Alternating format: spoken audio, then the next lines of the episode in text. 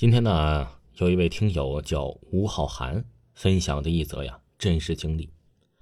他说呀，就在他上个月那天晚上，他很累，早早的就睡了。他是啊和他大伯一起睡的。睡着睡着，他也不知道是几点了，我不知道是怎么回事，突然就睁开了眼，但是是半睁开的。我当时猛地感觉到有一个女的在捏我的手。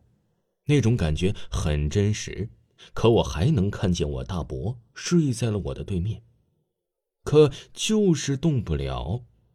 我能感觉呀，那个女的在看着我，哎，在看着我笑，是个短头发，但我就是看不清那女的长什么样。我害怕极了，但我没办法，就一直在捏我的手。突然之间，我就莫名其妙的听到了鸡叫声。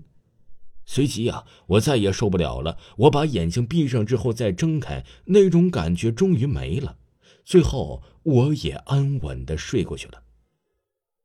可谁知第二天让我没想到的是，那个女人，我又一次感觉到了，还是和上一次一样。我半夜猛然睁开眼，感觉到有个女人在捏我的手，这一次有点不一样。我试着动了一下手啊。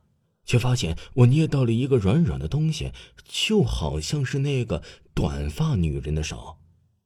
随即，我听到那女人在笑，那种声音听起来很冷，我很害怕。幸好还是和昨天一样，又是一声鸡叫。可我住的地方没有任何人养鸡，这鸡到底是哪里来的呢？但那种感觉又不见了，就仿佛飘走了一样。早晨起来，我把这件事情啊告诉了我大伯，我再也受不了了。我大伯一听，脸色顿时变得慌张起来，他急忙带我去了一个地方，那里啊有一个老头我大伯把我的情况说给那老头听，老头啊也没说话，进房子拿了个碗，里面是黑色的液体，我啥也没说，直接喝了，因为我太怕了，我不想再有那种感觉。随即，我和大伯回到家。我大伯告诉我一件事，我这不听不要紧，一听吓我一大跳。他说，前几年这栋楼的五楼，有一个女生自杀了，刚好适合短头发，估计是缠上你了。我一听惊讶的说不出话，心想，这都什么年代了，真的存在这种东西吗？这时啊，我大伯又说，没事儿。喝了那东西，你不会再有事儿了。果然，我再也没有感觉到那个女人的出现。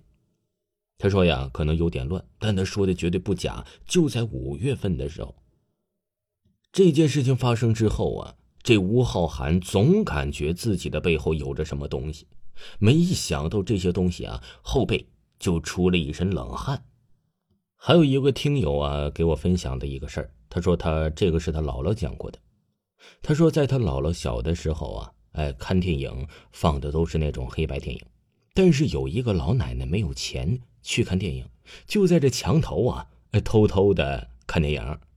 有一天，电影都散了，东西都收拾走了，这老奶奶的儿子看他的妈妈还没有回来，就出去找了，找了一会儿啊，也没找到，就找人一起去上山找找。在凌晨两点的时候，在顶上的一个大石头找到了。老奶奶找不到回去的路，嘴里一直喊他儿子。在他儿子走到他面前的时候啊，老奶奶的身体发抖，嘴唇也是苍白的颤抖。他儿子着急了，就问他：“妈，你怎么在这儿呢？”他妈妈说：“呀，刚才看电影的时候，旁边过来个比我大一点的姐，让我去她家坐会儿。”我就去了，他家可好看了，都是花啊。他儿子吓到了，说什么花呀？他妈说黄色的、白色的花，把他儿子和其他人都吓了一大跳，赶紧带着他下了山回家了。过了几天，一天晚上，老奶奶去世了，走的时候面部苍白，面部的血管青色也很清楚。